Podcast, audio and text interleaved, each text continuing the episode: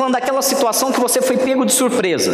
Uma notícia, um momento, uma, uma situação específica que você foi pego completamente de surpresa e você fala: Eu não sei o que fazer. E aí alguns ao seu redor começam a olhar e falar: olha a situação que fulano, fulana está vivendo. Lembra que semana passada o pastor Maurício até falou muito sobre isso? Alguns hábitos ruins que a igreja, não a verdadeira igreja de Cristo, mas nós que ainda estamos lutando para ser essa verdadeira igreja, ela começou a ponto de ver alguém passando uma situação difícil, um, um momento totalmente fora do eixo e ao invés de nós estendermos a mão para ajudar, a gente vai lá e critica, julga.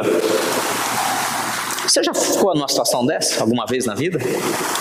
Você já se encontrou em uma situação onde as pessoas olhavam para você e falavam: Ah, deve merecer. Se está acontecendo tudo isso, alguma coisa de errada tem. Não, mas está vendo?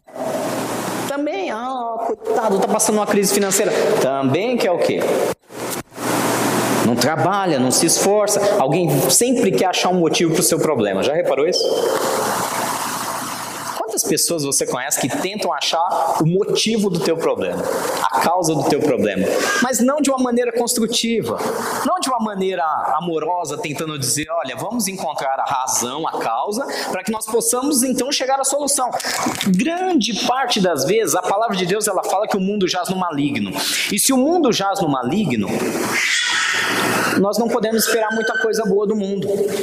Nós não podemos esperar conselhos fenomenais, nós não podemos esperar, às vezes, uma atenção, um carinho. O que nós esperamos muitas vezes é crítica. E eu quero falar com vocês nessa manhã, pode colocar, pastora, sobre os resultados. As pessoas te julgam, te classificam, te rotulam, baseado nos resultados que você alcança. A nossa sociedade nos mede baseado em resultados. É ou não é? Sim ou não? Gente, eu, eu sei que vocês estão trabalhando muito aí, mas deixa eu pedir uma ajuda. Ah, diminui um pouco o ganho, está ecoando bastante. É. Muito obrigado. A sociedade vai. Obrigado, agora está ótimo. A, a sociedade vai te medir baseado nos teus resultados: resultados financeiros, resultados do seu relacionamento, resultado de quantos amigos você tem no Facebook. Hã? Quantos amigos você tem? Ah, eu já tenho que criar um, um segundo perfil. O meu perfil já está lotado.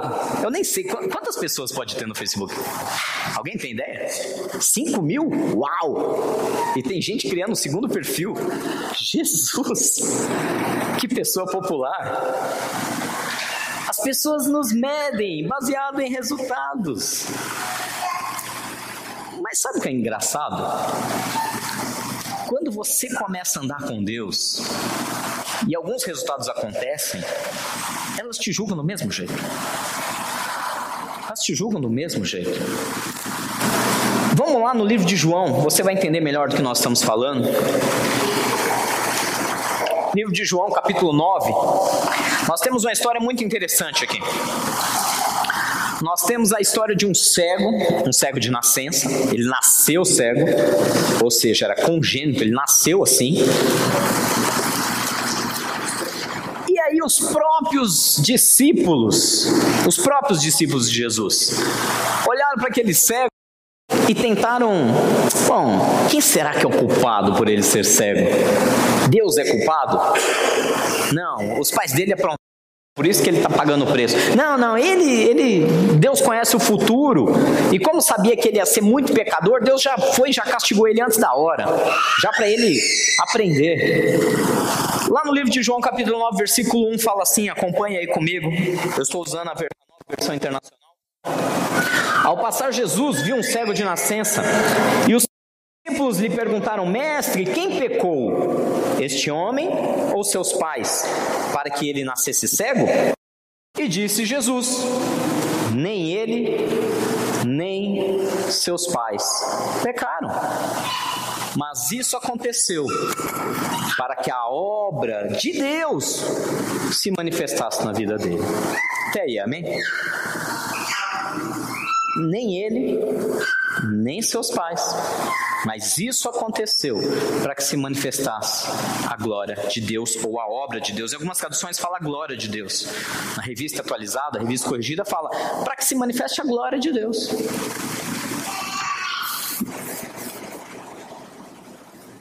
Às vezes nós somos tão atacados dentro da nossa casa, enfermidades, situações que nos pegam totalmente de surpresa, um acidente, um acidente de carro, sei lá, um assalto, um, um sequestro. Nós estamos sujeitos, nós estamos nesse mundo. E ao invés de, como cristãos, nós tentarmos entender o que, qual é o plano de Deus por trás disso, onde Deus quer nos levar com essa situação, nós apontamos o dedo e dizemos: tá vendo, está em pecado. Perdeu tudo, faliu, ah, mereceu. Mereceu, esbanjou, tá aí, agora tá pagando o preço. A igreja de Jesus não é assim, amém? Você tem que entender, ah, pastor, mas os discípulos mesmo estavam na dúvida. Calma, gente, vamos, vamos relembrar um pouco aqui dessa questão.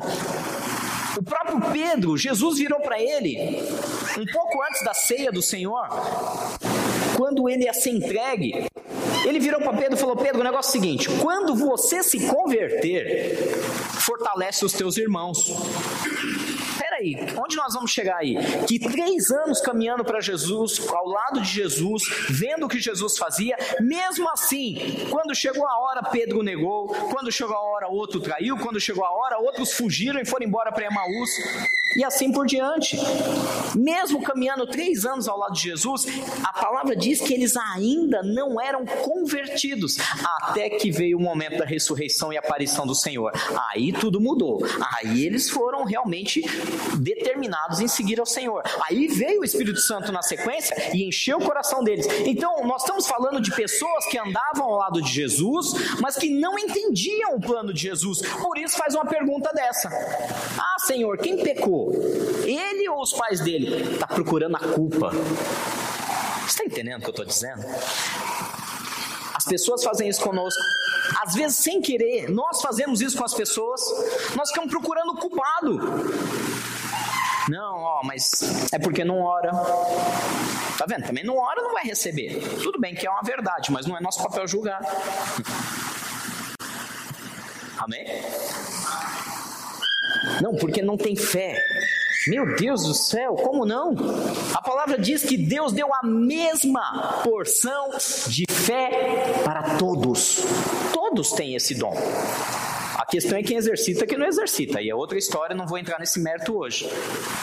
Claro que tem fé, Deus deu. Se Deus deu a todos, está escrito na palavra, todo mundo tem uma porção de fé. A diferença é quem vai ou não pôr em prática. Mas dizer que uma pessoa não tem fé é errado. Nós nos colocamos em situações como desse cego. Jesus passa, ele tem uma necessidade e as próprias pessoas ao lado de Jesus atrapalham o que Deus está fazendo. Sabe, eu vi uma vez uma postagem na internet, eu achei fenomenal. Uma das coisas boas que, que às vezes a gente encontra por aí na, nas redes sociais. Tinha um camarada dizendo o seguinte: ele usou numa linguagem bem coloquial, bem jovial, dizendo: Jesus é muito bom, o problema é o fã-clube. Jesus é muito bom, o problema é o fã-clube dele.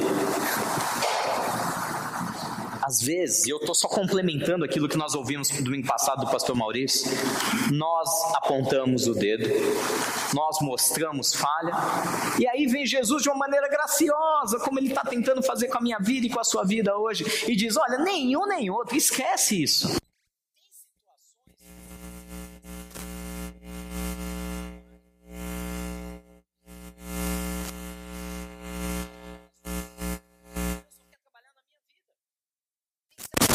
Coisas que não é o pecado que está trazendo. Pastor, você quer dizer que nunca há consequência de pecado? Claro que não. Aquele que pecar, a Bíblia diz, esse morrerá. Há uma consequência direta, uma relação completamente direta sobre pecados e problemas. O que eu estou tentando dizer aqui não é isso. O que eu estou tentando dizer é que em algumas situações da nossa vida, nós não entendemos. Você vai lá, você revê a sua vida, você vê que você está orando, que você está andando de acordo com a vontade de Deus, que você está se esforçando ao máximo para ser aquele, aquela que Deus se agrada, e você fala: não é possível. Se fosse pecado, eu já tinha resolvido, mas não é. E talvez você mesmo pode começar a se duvidar e se perguntar: por que, que isso está acontecendo? Por que uma situação dessa? Por que uma enfermidade? Por que essa dor? Por que esse problema? Por que as portas estão se fechando? A resposta de Jesus é muito simples. A culpa não é dele, não é dos pais, é para que se manifeste a glória, a obra de Deus. Simples assim. Se você continuar, vamos lá no versículo 4. Diz assim: Jesus falando que enquanto é dia, precisamos realizar a obra da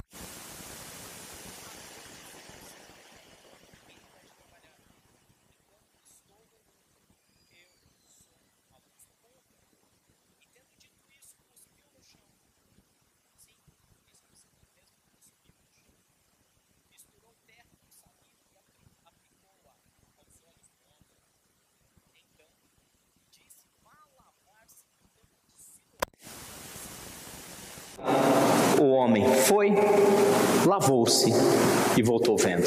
Graças a Deus por isso. Olha que interessante, Jesus diz o seguinte: está vendo essa situação que esse homem está passando? Tem um propósito. Tem um propósito para que se manifeste a obra, a vontade, o desejo, o plano, o reino de Deus, como você quiser chamar para que aquilo que Deus sonhou se realize através de alguém na vida dele. E logo na sequência, Jesus deixa mais claro: eu, eu sou a luz do mundo, eu estou aqui. E eu vim para realizar as obras de Deus. Enquanto é dia, não é essa alusão não é dia ou noite, mas ele está dizendo enquanto as coisas estão claras, enquanto todo mundo está vendo aos olhos de todo e não no oculto, não nas sombras, mas enquanto é dia, diante de homens e, e todos aqueles que estão ao seu redor, diante da família, diante de amigos, diante de vizinhos, é tempo de realizar as obras de Deus. E aí eu vou fazer uma pergunta bem simples, bem direta. Essa situação que talvez te constrangeu, que talvez te humilhou, que talvez te deixou sendo julgado por alguém. Essa situação em si Será que Deus não está querendo te ensinar algo? Será que Deus não quer manifestar a glória dele através dessa situação? Gente, nós temos exemplos práticos no Evangelho. Você já reparou? Já reparou que aqueles que sofreram as piores enfermidades e, e sofreram ali dores terríveis, porém foram curados de maneira milagrosa pela mão de Deus, são esses que Deus mais usa com poder de cura. Olha que interessante.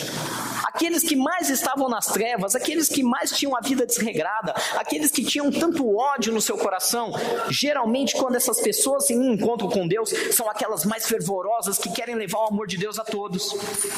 Aquele casamento que era impossível de ser restaurado, depois que vem e Deus restaura, geralmente é esse casal que vai lá e serve de modelo para a sociedade. Por quê? Porque Deus quer pegar exemplos de coisas que as pessoas julgam, zombam, desprezam e quer colocar como exemplo para que a glória dele se manifeste. Agora eu vou falar de uma maneira mais prática. Olha aí para a tua vida. Cada um examine a si mesmo. Pelo que você tem sido julgado? Pelo que você tem sido criticado? Pelo que você tem sido humilhado, zombado? Que situação as pessoas colocam empecilhos e falam, tá vendo? Ah, ora tanto, mas olha o problema que tem ali. Quais situações dessa você tem enfrentado? Eu só e é a resposta do próprio Jesus. Isso só acontece para que se manifeste a glória e a obra de Deus na sua vida. E para que você, em meio à luz, em claridade, aos olhos de todos, possa mostrar essa transformação que aconteceu com você e possa levar essa vontade de Deus adiante. Mas aí tem uma parte engraçada, para não dizer estranha. Jesus foi lá, puxou, né? Uma saliva, cuspiu no chão, misturou com o dedo. Credo, que nojento. Ainda bem que o homem era cego. Eu costumo brincar isso. Eu sempre falo, ainda bem que ele era cego. Já pensou se fosse um surdo vendo a cena? Vem cá, vem cá, deixa eu colocar isso na sua orelha. É capaz, é, é, é muito provável que se ele fosse surdo, imagina se fosse mudo, né? Escutasse, mas não, não peraí que eu vou passar esse, esse cuspe na tua boca aqui. Que coisa nojenta, Jesus. Gente, deixa eu fazer uma pergunta simples para vocês. Jesus não podia simplesmente dizer, seja curado? Sim ou não? Lembra do centurião? O centurião romano, que chegou para ele: Senhor, meu servo está enfermo lá na minha casa. Não, eu vou lá, eu vou, eu vou curá-lo. Não, não, eu sou homem sujeito à autoridade. Eu, eu entendo bem isso. E o Senhor tem autoridade sobre a enfermidade. Basta dar uma ordem, ele vai ser curado lá. E assim aconteceu. Sim ou não? Por que, que ele cuspiu? Fez uma meleca. Passou no olho do camarada. Você já parou para se perguntar uma... Alguma vez Deus já aparentemente trabalhou de uma forma esquisita na sua vida? Aparentemente Deus já fez uma coisa que parecia não ter lógica, parecia não ter razão. Deus conhece a nosso coração. Deus sabe que nós somos muito, principalmente é, os homens, são extremamente racionais, metódicos deixam de lado as emoções e vamos ver o que é o que é o que não é. Deus sabe como muitas vezes nós, nós nos tornamos frios e pragmáticos. Deus sabe como até mesmo dentro da palavra de Deus nós começamos a ir para um lado para o outro, queremos achar argumento bíblico para aquilo só que na verdade, Deus só quer operar a obra dele na nossa vida. E aí ele precisa, no bom sentido, mexer um pouco com o nosso mundo, mexer um pouco com a nossa circunstância. E ele vai pegar situações, ele é especialista em fazer isso, situações que o outro olha e fala: o quê? Isso aí não é de Deus, não. Imagina, cuspir no chão. Já imaginou a cena?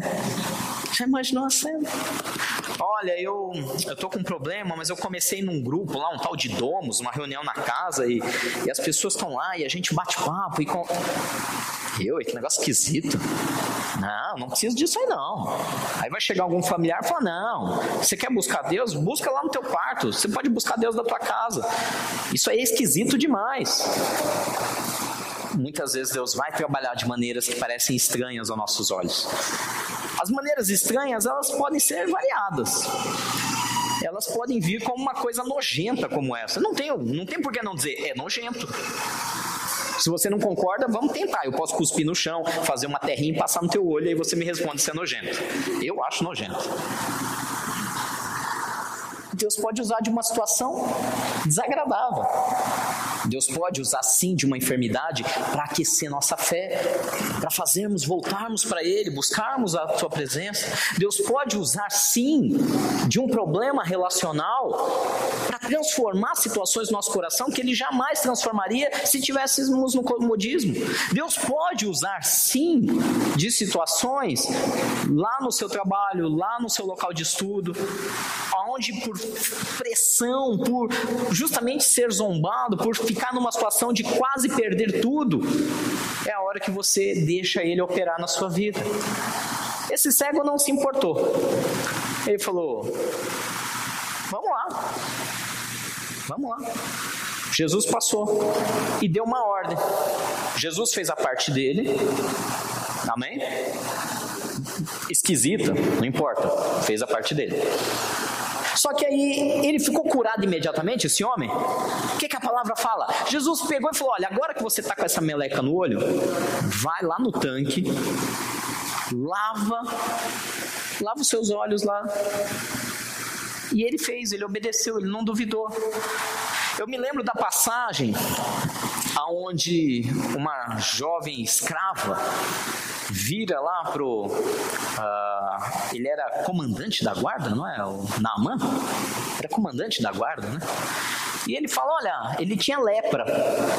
E essa escrava, que era judia, era de Israel, disse para ele: olha, Deus mandou você se lavar sete vezes no Rio Jordão. O camarada, a primeira coisa que respondeu foi o quê? Eu? Vou entrar nesse rio? Esse rio sujo? Os rios da minha cidade são muito mais limpos. acaso não tem rios melhores? Eu não vou fazer isso.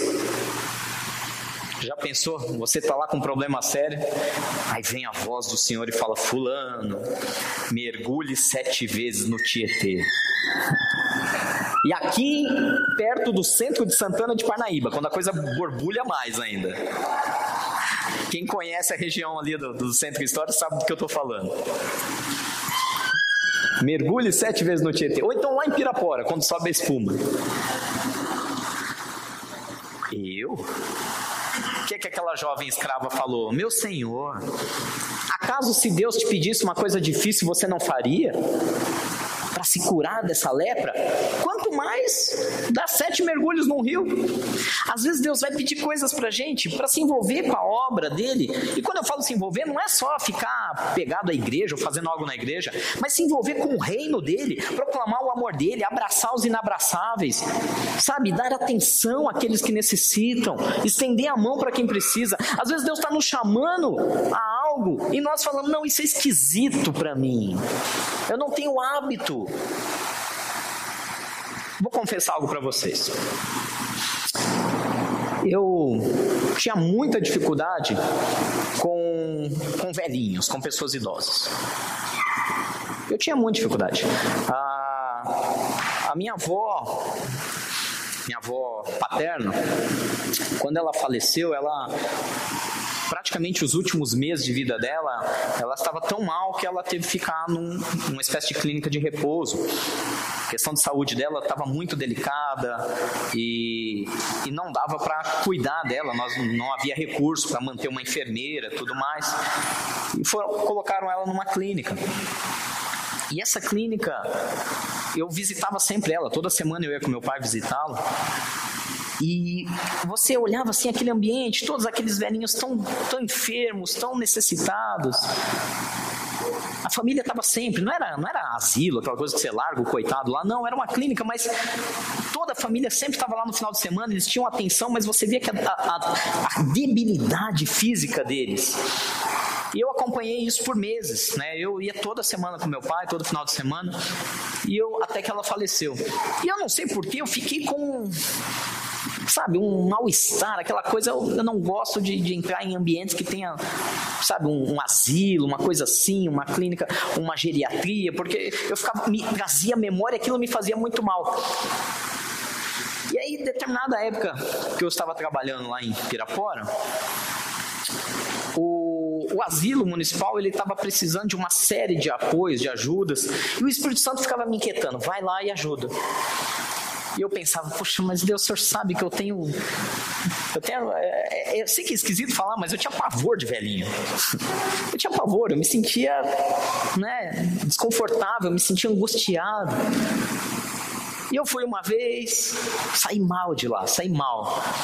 Você vê, né, principalmente muitos deles tinham sequelas seríssimas de AVC, outros Alzheimer, então não sabia o que estava mais falando. Era, era um ambiente muito pesado para mim. E Deus continuou inquietando, vai de novo. E eu falei, Deus, mas eu não gosto. Pastor, você está dizendo que não gostava de visitar os velhinhos? Ué, vou mentir para vocês, eu não gostava. Eu ia no orfanato na maior alegria, eu ia numa prisão com o maior prazer. Mas quando o assunto era idoso, eu me sentia mal, porque eu lembrava aquela situação da minha avó. E aí eu comecei a ir, comecei a ir, e toda semana, por causa do trabalho, inicialmente eu tive que começar a ir naquele asilo. Sabe que é interessante? Eu percebi que Deus estava querendo manifestar a obra dele. E quem tinha que ser tratado era eu. Um problema muito maior relacionado a toda essa falta de perdão, as questões familiares. Eu não vou entrar em mérito aqui, mas é, é muito delicado essa própria, essa minha própria avó, ela causou problemas sérios à família, aí a família causou problema um ao outro, viram uma bagunça. E aí eu comecei, Deus começou a me curar e eu comecei a entender que não era só uma, o, o, o, fato de ver um idoso ali eh, sofrendo com males, com a sua saúde debilitada, mas me trazia à tona todo o problema que seguiu por mais de um ano depois da morte dela sobre a minha família. Aquilo me trazia à tona e me trazia falta de perdão, ira, me trazia sentimentos horríveis, horríveis.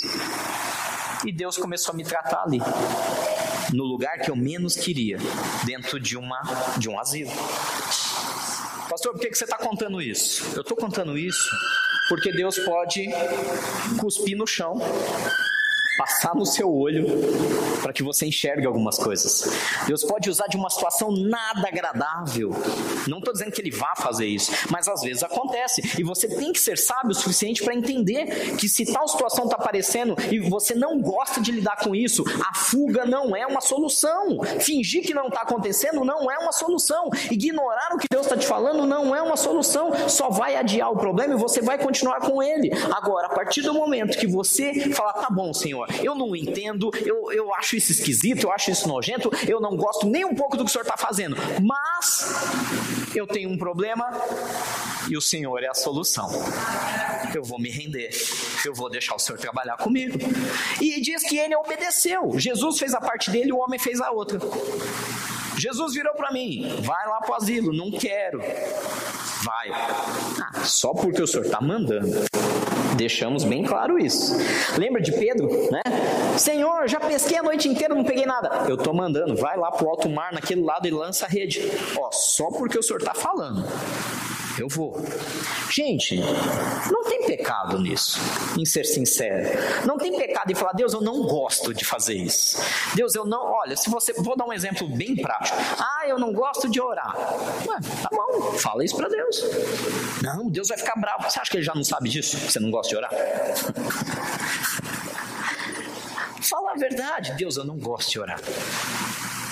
Mas porque o Senhor está mandando, eu vou orar um pouquinho pouquinho. Deus, olha, eu, eu não gosto de ler Bíblia. Me cansa, me dá sono. Netflix é muito mais legal. Mas porque o Senhor está mandando, eu vou ler um versículo por dia. Ou eu vou ler o mesmo versículo uma semana inteira, o mesmo, até eu entender o que o Senhor está falando comigo ali. Nós precisamos começar a deixar Deus trabalhar do jeito dele. Deus manda, fala, vai pro tanque. Nós temos que ir pro tanque. E aí eu quero ler com você o seguinte. Vamos pro próximo. Se você vê as pessoas que conheciam aquele cego, ao invés de ficar feliz pelo cara, eu tô feliz porque a tua vida mudou. Não, eu tô bravo com você porque você tá indo para Jesus. Diz assim que os seus vizinhos, os que anteriormente o tinham visto mendigando, porque ele era cego desde do momento de nascimento e mendigava, disseram: Não é este o mesmo homem que costumava ficar ali sentado mendigando? Alguns afirmavam que era ele, outros diziam: Não, apenas se parece com ele, mas ele próprio insistia: Sou eu mesmo, sou eu que era aquele mendigo. Então, como foram abertos os seus olhos? Interrogaram-nos eles. Gente do céu, os vizinhos. Quem tem vizinho aqui? Vizinho é uma benção. Vizinho é uma benção. É, é, ó, tem, tem, tem um muro com muro ali, ó. Olha o perigo do que eu vou falar aqui. Vizinho é uma benção. O cara foi curado. O cara foi curado.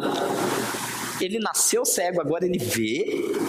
E a dúvida é: como pode? Não estava falido? Como está com carro novo? Ué, não estava com. Não estava indo para leilão judicial? Como assim investiu e comprou outra casa? Peraí, peraí, não estava para se separar? Eu ouvi um boato que eles iam se separar, eles já não estavam meio se falando. Como assim estão andando de mãozinha dada no condomínio? Vizinho, uma benção desde que seja de Jesus. Se não for de Jesus, não é uma benção. Não tenho medo nenhum de afirmar isso. A Bíblia diz que não tem meio termo. Não existe em cima do muro. O muro pertence a Satanás, vamos entender assim. Quem causa divisão e muro causa divisão é Satanás.